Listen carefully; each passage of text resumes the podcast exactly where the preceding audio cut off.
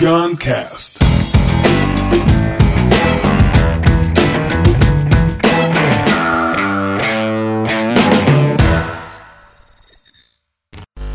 O Rádio Copai 5 vai ser diferente do que você provavelmente está acostumado no mundo dos eventos. O Rádio Copai 5 não vai ser somente um evento sobre criatividade, vai ser um evento criativo sobre criatividade. Chega de um line-up gigante com dezenas de palestrantes que você sabe que não vai conseguir ver tudo e acaba sofrendo por ter que escolher. E se escolhêssemos poucas pessoas, pessoas incríveis e extrairmos muito mais de cada um? Chega de só palestras, de só monólogos, um fala e o outro se escutam. E se a plateia pudesse perguntar mais, interagir mais, subir no palco? Chega de intervalos rápidos que você vai gastar todo o tempo na fila para comer. E se os intervalos fossem um pouco mais longos e tivessem atividades para conectar as pessoas? Chega de começar às 8 da manhã, todo mundo atrasar e chegar com sono. E se o evento começasse depois do almoço, mas tivéssemos amanhã livre entre aspas, porque vão ter atividades fodas para você participar. Chega de eventos que querem incentivar o networking, mas não fazem nada de fato para isso. E se existisse um aplicativo que, através de informações das pessoas, indica onde, em que canto do evento você deve ir para encontrar as pessoas certas. Chega de anotar um monte de coisas no caderno e essas coisas não darem nada depois. E se o evento oferecesse o framework de anotação, processamento e execução de ideias? Chega de eventos que acabam quando o evento acaba. Hã? E se o evento continuasse após o fim do evento, através do nosso aplicativo de comunidade? Chega de evento chato que a gente passa a maior parte do tempo no celular. E se o evento fosse engajador, divertido, musical, participativo? Esse é o Radio Rock Papai 5.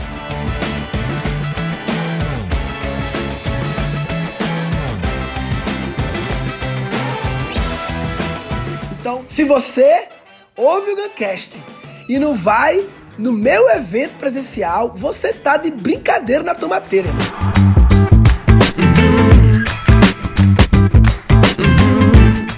Os três Rádio Papai é, anteriores, eu fui o responsável por desenhar o evento, a parte criativa do evento, o que vai ter, não sei o que, a ordem das coisas e tal, né? E Camila é, Romano, que alguns já conhecem já, ela faz a execução né? Porque se tiver só eu, não acontece porra nenhuma, fica só, ah, não sei o quê, viajando.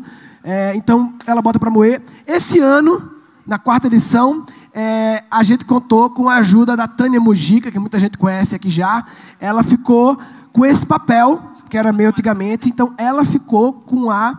Eu estou num, num desafio de delegar as coisas, porque uma organização é, que depende de uma pessoa não é uma organização, é só uma galera, entendeu? Tem que a empresa não pode depender de mim, ela precisa funcionar e seguir, criar as coisas independente de mim, senão eu viro o gargalo da empresa. A empresa não cresce por culpa minha.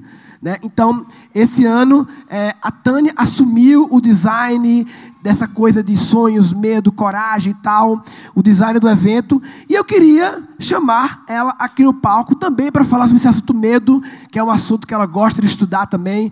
Então recebam com muito carinho, maravilhosa, incrível, poderosa, Tânia Mujica!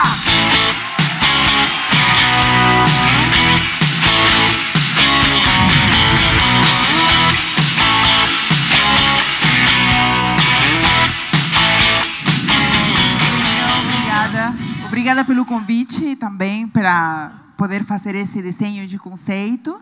E fico muito feliz também de estar aqui dentro da parte do bloco de medo. Né? Eu sou instrutora de meditação, coach de inteligência emocional, mas eu percebi há um tempo atrás, e não há tanto, tanto tempo, que o sentimento que eu mais tinha dificuldade de reconhecer era o medo. Eu sentia medo e não sabia. E eu não sabia que eu sentia medo porque eu ouvia de todo mundo de que eu era uma mulher extremamente corajosa. Inclusive, quando você me convidou para fazer eh, o, o, design deste conceito, você falou: nosso tema é coragem para executar. E aí veio na minha cabeça Tânia, corajosa. Eu falei: oh, mas uma pessoa que vê isso. E eu ouvi durante assim longa parte da minha vida exatamente essas palavras. Porque desde muito nova saí junto com os meus irmãos, fugimos quatro crianças de casa para viverem sozinhos. Vim ao Brasil com uma mala, um filho, cinco reais, vivi, vivi das moedinhas que me otorgava a rua através da Estátua Viva, e assim, com a coragem, também abri uma empresa, e também a fechei para voltar à minha arte, me encontrar com a meditação e voltar na área de eventos já com o tema de meditação, inteligência emocional, ou eventos como estes que é trabalhar desenvolvimento pessoal. Então, diante de toda a minha história, as pessoas sempre me ouviam e me diziam: "Uau, quanto você é corajosa". E eu percebi de que e me lembrei de que em todos esses momentos da minha vida eu sentia muito medo. E quando eu descobri que eu sentia muito medo nesse momento, eu senti medo de eu ter me tornado uma farsa diante de todas as pessoas. Todas as pessoas me viam como alguém corajosa, mas eu me lembrava quanto medo eu tinha. Nesse momento eu lembro que eu me sentei e eu falei assim: nossa, estou com medo. Por que eu estou com medo? O que, que mensagem está me trazendo esse medo que eu estou tendo de ser uma farsa? A necessidade de poder ser mais transparente, mais autêntica. Ah, e como posso atender essa necessidade? Ah, não escondendo aquilo que eu descobri de mim mesma. Então, eu poder dividir com as pessoas de que eu sinto medo. Ok, vou fazer isso. E nesse momento, eu me observei, levantando o peito e falei assim: sim, eu vou dizer que eu sinto medo. E eu percebi que eu estava corajosa, de novo. E aí eu saquei de que ser corajoso não é não sentir medo. Porque quem não sente medo e faz é imprudente. Aquele que sente medo, ouve seus medos e a sabedoria que o medo traz, as necessidades que está por trás dos nossos sentimentos, como o medo, pode agir mais com mais prudência, com mais cautela, e não significa não agir. Muitas pessoas acreditam que inteligência emocional é reprimir os sentimentos. Eu tenho, eu tenho inteligência emocional porque eu controlo meus sentimentos. Isso não é, isso não é inteligência, é burrice emocional. Não sabe como lidar, coloca debaixo do tapete. Inteligência emocional é você conseguir se relacionar de maneira saudável com seus sentimentos, incluindo o medo. E nesta segunda fase, que é a fase do medo, a gente vai aprender exatamente a isso, a poder ouvir os nossos medos, nossas incertezas, se relacionar com eles, para que através desse entendimento você seja um corajoso que vá com medo mesmo, que tenha do seu lado os seus medos, as incertezas, e assim você não terá medo de sentir medo, porque o tempo todo você terá ele, mas pode conversar com ele. Isso faz com que ele não te engula, mas se torne pequenininho e você possa ouvir ele no ouvido e até mesmo colocá-lo no coração. E tem aqui duas pessoas que Murilo também convidou para este evento que vão trazer esta abordagem de uma maneira linda e com certeza disruptiva. Né, é, você me fez voltar no tempo de uma sessão que a gente que você fez comigo de coaching, uns dois, dois anos ou mais, né? Em que alguma coisa estava preocupado com alguma coisa e aí você perguntou qual o sentimento que você tem ao falar dessa coisa, não lembro o que, era. E eu falei um monte de coisa, um monte de coisa, um monte de coisa, um bocado de palavra, e você falou assim, é, não é medo não? E aí eu, caralho. E, e, é louco porque eu também fui convencido pelos outros de que eu era muito corajoso. É engraçado que a gente é convencido pelos outros de coisa ruim normalmente. Mas também você pode ser convencido pelos outros de uma coisa boa, que é ser corajoso, que na verdade é ruim se isso não é totalmente verdadeiro. Apesar de, de forma separada, ser corajoso é bom. Se você não é verdade, ninguém é 100% corajoso é, forever. Né? Então, Naquele dia foi quando, depois de trinta e tantos anos de vida, eu descobri que eu tenho medo também. Né? Então você falando me fez viajar nisso aí. É, Para falar sobre esse assunto medo, a gente chamou duas pessoas que são duas pessoas que eu conheci de formas bem diferentes. No começo desse ano eu estava com viagem de família na Itália, minha mãe, minha mulher, minha filha, e o cara mandou mensagem para mim, pô, você está aqui em Milão e tal, eu moro aqui em Milão, não sei o que, não sei o que, e eu sou padre, e eu vim estudar aqui a história da arte religiosa em Milão, blá, blá, blá, Eu posso te apresentar as igrejas aqui. Eu falei, beleza, Vamos aí, se encontrou, encontrou com ele e ele proporcionou para mim, para minha família, uma experiência muito legal. Imagina na Itália, Milão, um padre católico, especialista em história da arte, guiando você pelas igrejas de Milão com um olhar que poucos têm. Foi muito mágico. A gente acabou ficando amigo, né? Ele é um padre mesmo, de verdade. Ele tem, teve paróquias. Ele, ele, ele, ele anda com kit missa com hóstias. É muito louco. O cara é de verdade padre, entendeu? É, e ele não é de mentira, não. Ele é de verdade. E também esse ano, eu moro em Barueri. Eu, passando lá perto de casa, eu descobri que tem uma igreja chamada IBM. IBM, igreja? Que nome escroto, né? Para uma igreja. mas é assim, escroto, mas talvez é, marqueteiro também, de ficar curioso, né? E eles mantêm IBM o tempo todo, IBM Alphaville, IBM Alphaville. Eu fiquei curioso, vou nesse negócio, ver que nada é isso. Aí fui lá ver e adentrei um mundo lindo, um lugar com pessoas incríveis, é, um astral maravilhoso.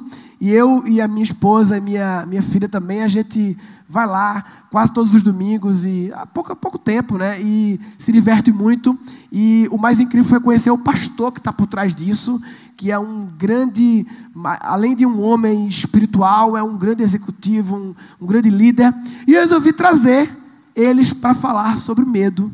Então receba com muitas palmas, Padre Jefferson, Pastor Sidney.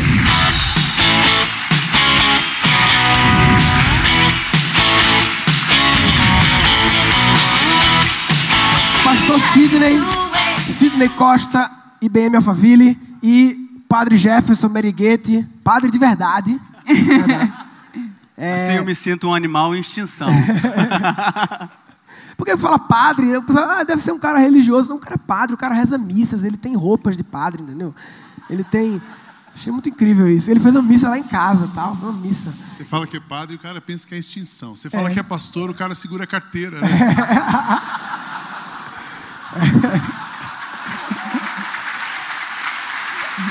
Mas pode ficar tranquilo.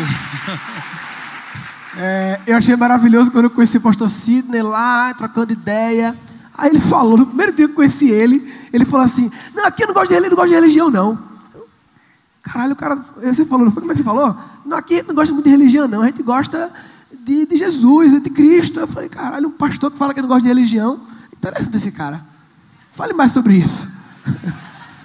É, apresenta rapidamente um pouco eh, do que é a, a, o seu trabalho, a IBM e tal, e também o, o padre também. E aí depois eu queria ouvir vocês um pouco falar sobre esse assunto medo. Boa tarde, gente. Super legal estar nesse ambiente. Eu tirei meu crachá para não passar vergonha. Conheci o Murilo, foi uma joia. Eu gosto de gente diferente, gente pensando fora da caixa. E realmente a igreja, a religião é um negócio cansativo. Eu nasci numa família cristã, me converti com 11 anos de idade, sou pastor, eu tenho 49, modelo 52. Ah, sou pastor já há 23 anos, né? Ah, mas eu, eu, em algum momento da minha vida, assim, eu não quero mais religião. Religião não muda a vida de ninguém. Mas eu, eu quero seguir a Cristo, porque as palavras de Cristo nos dão vida. Então, ah, e esse momento foi quando a gente praticamente começa ali a IBM Alphaville. Era um grupo pequeno de 50 pessoas. Por que, que chama IBM? Já era uma igreja existente, Igreja Batista Memorial de Alphaville. Eu falei, isso não é nome de igreja, né? IBM até que é mais interessante. Como eu não queria ofender aquele pessoal, eu não mudei o nome, eu só abreviei. IBM Alphaville, um monte de gente entra lá pensando que é IBM, graças a Deus. Ali já tem uma mudança de hardware e de software, porque se fosse uma igreja, o cara não ia entrar, né? Igreja é um negócio pejorativo, isso é mesmo. Você fala assim, pô, você é, é engraçado. Minha esposa é professora do Mackenzie e eu sou pastor. Tempo integral, trabalho lá na comunidade. Ah, eu estou desenvolvendo uma, uma, uma, conversa, a pessoa está rolando bem comigo. Ela pergunta assim: e aí, você trabalha onde? Quando eu falo que eu sou pastor, ela muda de assunto, ela muda a cara. Daí eu, para retomar, falei: não, mas minha esposa é professora do Mackenzie. Aí ele volta a falar do Mackenzie. então, assim, sou casado há 30 anos, eu tenho 49, casado há 30 anos, temos três filhas, duas já casadas, minha esposa está aqui, duas filhas estão aqui. E a gente tem, assim, muita alegria de promover o bem é, de levar vida para as pessoas, de servir. Então, esse é o nosso trabalho. A gente tem trabalhado o evangelho todo para o homem todo em todo lugar. trabalhando com favorecidos e menos favorecidos em qualquer lugar do mundo. Hoje nós somos uma comunidade de 6.200 pessoas, você tem participado. E a gente está ali, acreditamos que existe esperança e nossa missão é levar amor e esperança para a transformação do mundo. Então, meus 30 segundos acabaram, mas está aqui a propaganda. Se você quiser se juntar a nós, eu tenho bastante interesse em conhecer o que vocês fazem. Muito obrigado.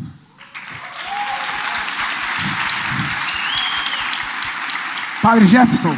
É, eu sou um padre de verdade, né? Tenho 39 anos, com 12 anos de ministério é, sou carioca e embora o pessoal fica sempre zoando pelo meu sotaque misturado, porque se eu fico no, com o Murilo, eu pego o, o recifense. Estava falando com uma portuguesa agora que está com ele, aí já me perguntaram, mas parece que você vem de Portugal. É. E minha formação toda foi no Rio de Janeiro. É, não sei se vocês sabem, mas a gente faz sempre para a formação de um padre a faculdade de filosofia depois a faculdade de teologia, mais ou menos 10 anos de formação, contando com a preparação, diaconato, até chegar ao padre. E depois disso, depois de um certo tempo, é, assumi, fui até muito precoce, com seis meses já assumi como pároco, que seria o CEO da paróquia, digamos, o principal. É, só para entrar na linguagem de vocês, senão vocês não entendem nada, linguagem de igreja e pronto. Então, fica vagando. Mas eu peguei então uma paróquia no subúrbio do Rio, 70 quilômetros da Zona Sul, quando vocês vão fazer turismo é, na cidade, com 10 quilômetros de extensão e, e 150 mil pessoas, e eu sozinho. E aí, é, depois desses cinco anos de aventura, o cardeal me chamou para assumir e cuidar da parte das redes sociais da Arquidiocese do Rio. E depois disso ainda, ele me inventou de trocar de paróquia, mais próximo ali da Zona Sul, na, na Penha, quem chega ali no Galeão, pertinho da paróquia, e mais me colocou uma bomba na mão, que fui um dos diretores da Jornada Mundial da Juventude, quando o Papa Francisco chegou na, em Copacabana, em 2013. Isso mudou muito minha vida, sim, realmente é estratosférico, é muito grande, é uma organização tamanho evento de 4 milhões de pessoas, e depois desse montante de coisa, eu falei assim, ok, aonde é o freio de mão mesmo, que eu não sei mais onde está. E eu pedi então um ano sabático. Estrategicamente, fiz um retiro na Terra Santa de Padres, que realmente foi outro divisor de, de águas. E comecei a fazer uma especialização em História da Arte Sacra. E antes de terminar então essa especialização de historiador, eu pedi um ano sabático para justamente terminar meus estudos, fazer estudo em foco e também aprender a fluência do italiano e do inglês. Foi quando, é, aqui já até dizendo, é, para ajudar no medo, né? não fique sozinho. Então eu tinha o cardeal ao meu lado para me aconselhar, eu tinha meu psicólogo, eu tinha minha coaching, eu tinha três intercessores, eu sempre estava atualizando o meu discernimento com uma outra pessoa. E depois de dois anos, eu comecei o meu projeto que eu queria, que no meio do caminho mudou. E fui primeira etapa para Milão. Fiquei lá, foi quando conheci o Murilo, e foi muito engraçado, porque eu tinha acabado de chegar e recebi é, o e-mail que ele mandou para todo mundo, dos alunos. Eu sou da turma 7. E. Cadê a turma 7? E, e, aí, quando eu olhei, eu tinha saído da aula de, italiano, tinha voltado para Basílica, porque nesse tempo, assim, ano sabático, eu não deixei de ser padre, tá? Fiquei dedicado às paróquias que me acolheram tudo. E aí ele mandou uma mensagem e falou assim: Poxa, como assim Murilo está aqui em Milão? Vou conhecê-lo pessoalmente. Aí foi aquele link interessante com a família inteira. Mas hoje eu tenho caminhado, voltei tem dois meses para cá, para o Rio, e as portas estão se abrindo para eu viver novas experiências, inclusive no caminho de coaching. É, eu sou um padre casamenteiro, então quem quiser casar aí, ó. amo fazer casamento, amo fazer casamento, mais do que batizado, qualquer outra coisa nesse mundo. Amo Quem quiser casar, não com o padre, tá, pessoal?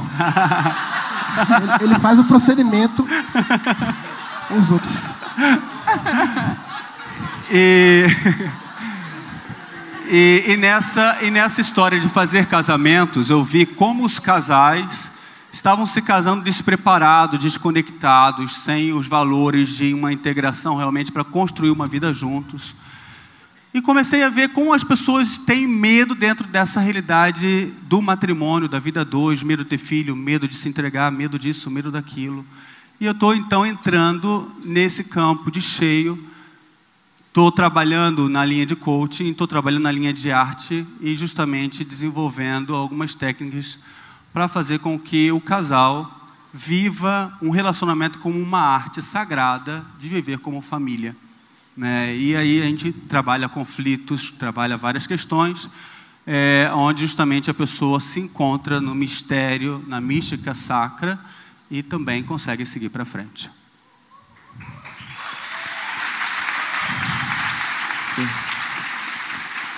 Eles deram cinco minutos para falar sobre medo, né? E eu fiquei pensando bastante sobre o medo. Ah, o medo é uma proteção. Não, não existe uma pessoa que nunca sentiu medo. Todos nós sentimos medo. Você pode ser pastor, padre, é, o que você for, a pessoa mais evoluída espiritualmente. O medo é uma proteção que nós temos, uma proteção emocional. Existe o medo bom e o medo ruim. Mas todo mundo tem medo. A gente pensa muito que medo é uma coisa ruim, porque se você, é você, tem medo, você não é corajoso. Coragem não é ausência de medo. A Mujica já falou aqui: coragem é disposição para enfrentar o medo. Então, quando, quando que o medo é bom? O medo é bom é aquele que coloca limites para nós. Ah, desde criança a gente tem um medo bom, porque se a gente não tivesse medo, a gente seria ah, ah, doente emocionalmente. Quando você tem um medo bom, um medo ruim. Quando você não tem medo, aí você entra num campo da patologia. O psicopata é uma pessoa que ele não sente medo, nem remorso, nem culpa, nem alegria, nem tristeza. Então é psicopata, isso é uma patologia e é uma coisa já, é uma outra área que a gente não vai entrar aqui agora, mas o, o medo bom. Então, por exemplo, uma criança, quando você ensina para ela que dois buraquinhos, se ela colocar o dedo, ela vai ter um choque, aquilo é um medo bom, então ela olha o buraquinho, não vai. Atravessar a rua, você fala para a criança, não atravessa a rua, ela olha para você, mas o que significa atravessar a rua? Ela vê um carro passando, então ela para, isso é um medo bom. Quando você vira adolescente, você falar de e mostrar coisa para o filho adolescente do que pode acontecer com as besteiras que ele começa a fazer naquela vida, aí é um medo bom.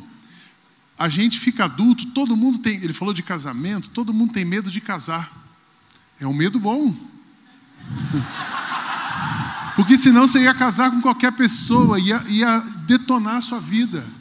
Você ia banalizar uma coisa que é muito profunda e foi feito para ser eterno. Então, você tem medo de um negócio, é bom você ter medo de um negócio. De implantar, vocês estão sendo estimulados à criação. É bom ter medo da hora da implantação. Por quê? O medo é que vai fazer vocês mitigarem riscos, buscar parceiros, levantar sponsors. Então é bom ter medo. Porque o medo faz você pensar, estabelece limites e o limite ajuda você a planejar uma ação efetiva. Quando que o medo é ruim? O medo é ruim quando ele paralisa você. Então você não se casa porque você fala, não, vou ser infeliz, aí aquilo paralisou. Você não monta um negócio porque você fala assim, na crise do país, você paralisou. Aí é um medo ruim. Ah, como é que a gente faz para vencer esse medo ruim? Para sair, para que ele não te leve a uma paralisia? Eu fiquei pensando muito nessa resposta. O que, que a gente faz se eu tenho que, se eu, é impossível não sentir o medo, como eu posso fazer para então enfrentar o medo e sair da, e não entrar na paralisia? E eu encontrei um texto bíblico que eu acho é, muito interessante. A Bíblia é bacana porque ela traz para a gente a voz de Jesus. E a voz de Jesus ela tem resposta para todos os assuntos. Qualquer assunto que você pensar tem uma resposta aqui. Em 1 João 4 fala assim: no amor não há medo. Ao contrário, o perfeito amor expulsa o medo, porque o medo supõe castigo. Aquele que tem medo não está aperfeiçoado no amor. Nós amamos porque ele nos amou primeiro. Então a maneira de você enfrentar o medo é o amor. Amor não é sentimento, mas é aquilo que você recebe e vai fazer. Então, vou dar um exemplo. Você tem medo do casamento, mas de repente você encontra uma pessoa e você de fato entende que aquela pessoa é o amor da sua vida é aquela pessoa que você quer construir os seus sonhos, que você quer se unir intelectualmente, emocionalmente, espiritualmente. Você quer se unir àquela pessoa que você encontrou e você está disposto a amá-la, a servi-la para o resto da sua vida. Não tem quem fale para você não casar, você casa. Os grandes empreendedores, eles transformaram, eles chamam de amor, paixão pela causa. Eu, eu, fiquei pensando no Steve Jobs, mas eu também fiquei pensando no Martin Luther King. Todo mundo conhece Martin Luther King, a causa dos negros, a Have a Dream, a Georgia, há 50 anos atrás. Esse cara ele tinha uma paixão, uma paixão pela igualdade, uma paixão para que a humanidade experimentasse o amor verdadeiro e se olhasse, e se visse, e se relacionasse. O cara venceu qualquer medo. Não teve nada e nem ninguém que segurou o Martin Luther King. A gente vai para a Madre Teresa de Calcutá. Essa mulher, ela gastou ou investiu a vida dela amando pessoas na Índia. Ela não foi fazer turismo espiritual na Índia, ela foi amar as pessoas. Perguntaram para ela se ela daria banho num leproso, uh, num leproso, uh, se ela uh, daria banho num leproso por um milhão de dólares. Essa é uma pergunta clássica. Ela disse assim: Eu não daria banho num leproso por um milhão de dólares. Eu só faço isso por amor. Isso é Madre Teresa de Calcutá. Então ela vence os medos. É uma mulher, é um homem negro, é um casamento, é um empreendedor. Quando você tem paixão pela causa, quando você acredita no que você está fazendo, pode ser cenário econômico ruim, pode ser a sua família desestimulando, mas você acredita, você tem paixão, você mitigou os, ricos, os riscos, você se planejou, você buscou parceiros, você enfrenta o medo e entrega o negócio. Ele estava falando da igreja que ele conheceu há oito anos e meio atrás. Eu era pastor de uma igreja bacana, estava estabilizado. Ah, e aparece um sonho, uma oportunidade de levar Jesus, o amor de Jesus, para aquela região onde a gente vive. E eu disse assim: puxa, não tem coisa mais importante na vida. Eu quero gastar minha vida e nada considero minha vida preciosa a mim mesmo, contanto que eu complete a carreira e a missão que me foi dada. Qual a missão que me foi dada? Amar as pessoas. Então eu disse: eu vou para aquele lugar. Pedi demissão eu estava numa igreja que seria a top assim do Brasil Batista, eu sou pastor Batista. Pedi demissão, minha esposa disse assim: ó, só vou porque eu te amo. Minhas filhas disseram, minhas filhas jovens, eu tenho duas filhas já com 28 e 26, essas disseram: olha, pai, a gente não vai. A mais nova não tinha opção, ela teve que ir. E a gente foi. Eu não tinha nenhum obstáculo, só tinha uma coisa: o amor por aquelas pessoas e a convicção de que Deus estava me mandando para aquele lugar. Então, quando você ama, o amor dissipa o medo, o amor enfrenta barreiras, o amor faz você avançar, tira você da paralisia e você então vence o obstáculo. Agora, vou terminar. Agora você fala assim, Sidney, como é que eu faço então para ter esse amor? Né? Tem uma coisa que eu aprendi que é o seguinte: a gente não gera amor. Deus é positividade, o diabo ou o mal, como você quiser chamar, é negatividade, e nós somos receptividade. Eu não posso produzir amor, eu posso receber amor. Então eu recebo amor, aí eu tenho amor para enfrentar o medo. De quem eu recebo amor? Deus é a fonte de todo amor. Então eu chamo de, alguns chamam, eh, todos nós precisamos e temos, precisamos depender de um poder superior. Eu não sei o que você chama de poder superior. O meu poder superior é Deus e ele tem nome, é Jesus. Então é dele que eu recebo amor.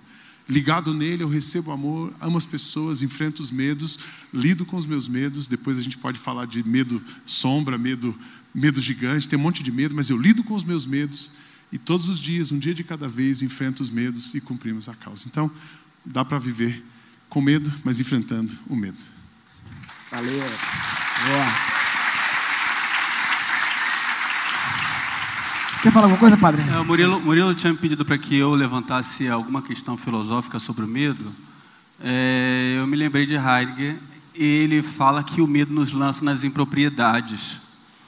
E é muito interessante isso, porque eu gostei muito da sua fala, Tânia, quando você colocava sobre a moeda dos dois lados.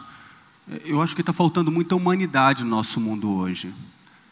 E nós não devemos esconder nossos medos a ninguém, principalmente a nossa família, aos nossos amigos.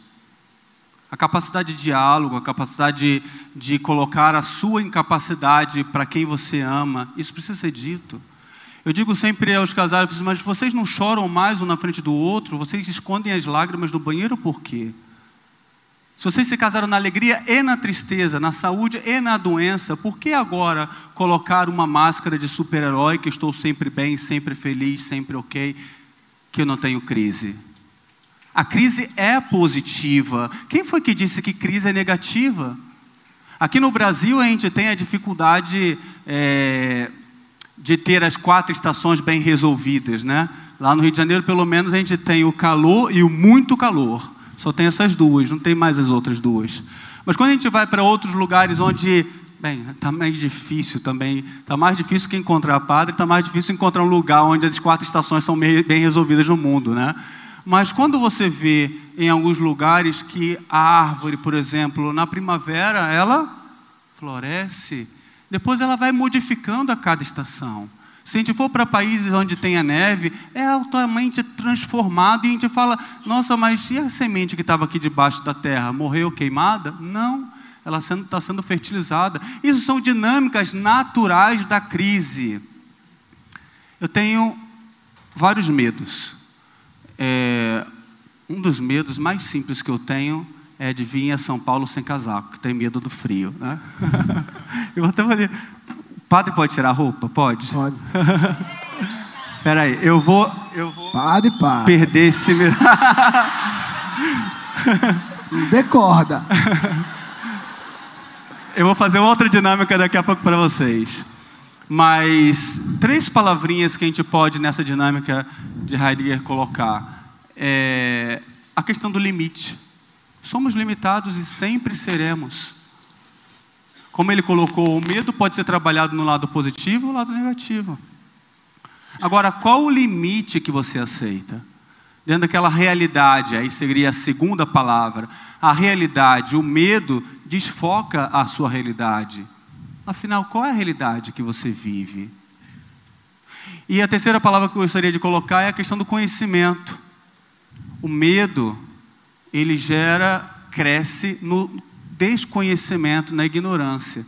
Se você trabalha o conhecimento pessoal, intrapessoal, interpessoal e todas aquelas inteligências que já se colocaram, o medo perde autoridade sobre você. Quanto mais conhecimento você adquirir, e eu destaco, conhecimento humano, o medo perde autoridade sobre você no sentido negativo. E aí eu gostaria de fazer aqui uma experiência. Posso, Murilo? Dale. É, eu quero. É, faz esse estalinho bonitinho. Os que são tímidos. Espera aí, gente. Ouve primeiro, pô. Quem é tímido aqui? Dá o estalinho. Bastante, né? Tímido. Tímido. Ok. Eu também sou tímido. Então a gente vai fazer o seguinte. É, antes dessa dinâmica, uma pergunta muito simples. Qual fase lunar que nós nos encontramos no dia de hoje? Bravo, bravo. Eu fiz uma homenagem à lua e o padre vai tirar a roupa de novo. eu fiz uma homenagem à lua e eu vou. Tânia, segura aqui. Padre, ok. Padre, padre. Não Vou me segurar o padre aqui, pessoal. Eu Pera lá. escolhi essa camisa, eu escolhi essa camisa com a lua, porque um dos problemas para a gente desenvolver a arte natural é porque a gente não contempla mais a beleza natural que está na nossa rotina. Mamãe, quando. Mamãe, ela é muito ligada. Bem, ela foi criada na roça, em Espírito Santo, galera de Vitória aí. Né? É, ela me apresentou um, um lírio que ela falou assim: Jefferson, você observa essa flor aqui. Eu observei, ela disse, observou bem? Eu falei, sim, observei, mãe. Sim, porque ela só vai durar hoje. Amanhã ela não, não existirá mais. Está vendo esse broto aqui? Essa espécie de lírio, a, a flor literalmente dura poucas horas. Está vendo essa murcha? Foi a de ontem. Se você correr durante o dia e não parar na frente dela e observar essa beleza natural, você vai perder a coisa bela da vida, que é a simplicidade. Pois veja seus filhos crescerem, gaste tempo com isso. Observe a beleza natural da lua, do pôr do sol. Quanto tempo você não gasta tempo no pôr do sol? Hã? É nessa contemplação da natureza, por exemplo, Gaudí lá em Barcelona faz aquela suntuosidade. Mas como é que ele fez aquilo tudo? Observando a natureza, gastando tempo olhando os detalhes. Eu queria então pedir que você pegue seu celular e ligue na lanterna. Ligue a lanterna. Ok? Agora eu vou pedir para a equipe técnica fazer um blackout. Apaga geral, tudo que é luz. Tudo. Telão pode apagar, não? Ok? Telão também. Agora eu quero que você coloque o seu dedo em cima da lanterna. Pode ficar de pé? Pode ficar de pé? A gente vai fazer uma experiência plástica agora. Eu amo, sou viciado em, em Caravaggio. E quando uma componente aqui falou de medo e trevas, eu, putz, Caravaggio isso. Caravaggio desenvolve uma técnica no realismo, mas ele desenvolve uma técnica falando tenebrismo. Tênebra no latim é trevas. E justamente ele desenvolve a, a, a, a crualidade, a, a, a realidade nua e crua do dia a dia. Coloca, coloca esse celular, talvez consiga, não sei, uma posição interessante, talvez na tua cabeça, sei, e dá uma rodadinha. Gira ao seu redor. Coloca o dedo, pessoal. No, no, bota o dedo, gira ao seu redor e olhe as pessoas. Eu quero desenvolver um pouco o tema de trevas e medo. É estranho, parece um monte de ET, né, gente? Agora vamos piorar a situação. Eu quero que você coloque, solte a luz, coloque aqui, ó, no seu queixo. Filme de terror, piorou. dá outra voltinha, dá outra voltinha. Olha nos olhos da pessoa que está ao seu redor. Coragem, principalmente os mais tímidos. Se a pessoa é bonita, fica estranha. Se a pessoa é feia, sai correndo. Ok, pode acender tudo. Essa brincadeira, um pouco para mexer com o corpo, um pouco para mexer com a arte natural de vocês, porque nós somos belos por natureza. Deus nos fez assim, né? Pode acender do público também, que eu quero ver a beleza deles. É, a gente precisa trazer essa arte natural para a rotina. Porque quando a gente contempla, quando a gente medita, quando a gente reza, quando a gente ora, seja lá qual for o adjetivo que você quiser colocar, a gente faz o um encontro consigo mesmo. E quando você está bem consigo mesmo, 50% do medo já é vencido, gente. Eu vou colocar uma técnica pessoal minha, tá? Com todo esse ritmo de mídia social, responsável. Eu era o único padre no Rio de Janeiro que tinha uma provisão midiática. Quando o padre falou, quando o responsável na cura ligou para mim e falou assim: Olha, tem uma provisão aqui, vem buscar.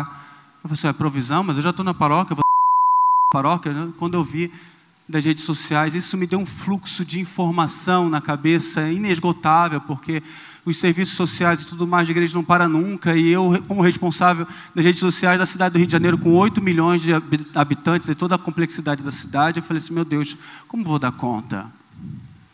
Mas uma coisa para mim era sagrada, antes de dormir, fazer minhas orações. E colocar ou o celular desligado, se ele conseguir despertar, ou no modo avião. E eu só me conectava com o mundo quando eu acordava, despertava, eu acordava. Eu só tirava do modo avião, avião depois que eu me conectasse com meu Deus e comigo mesmo. Fazia as minhas orações, fazia meu alongamento e aí sim eu ligava essa porcaria aqui. Se a gente não, não for fiel nas pequenas coisas, a gente não vai ser nas grandes. Então, foca em você, investe em você, investe na sua mãe, no seu pai, aquele beijo simples de manhã. Medo disso? Medo de dizer te amo? São coisas idiotas que a gente vai deixando, deixando, deixando. Perdeu o hábito, volta ao hábito. Achei bonito as pessoas quando se descobri, descobriram que eu era padre. Bença, padre, bença, padre. Eu tenho esse hábito por família. Eu peço benção ao meu tio, à minha tia, todo mundo. As coisas simples, na beleza da sua geração, da sua cultura, da sua geração. Respeita a sua cultura, viva ela. E assim a gente vai ser muito mais feliz. E o medo virá. Mas quando ele vier, ele só vai ser o medo, não um monstro na nossa vida. Senhoras e senhores, mais palmas, Pastor Sidney, Padre Jefferson, muito obrigado, valeu. É nóis.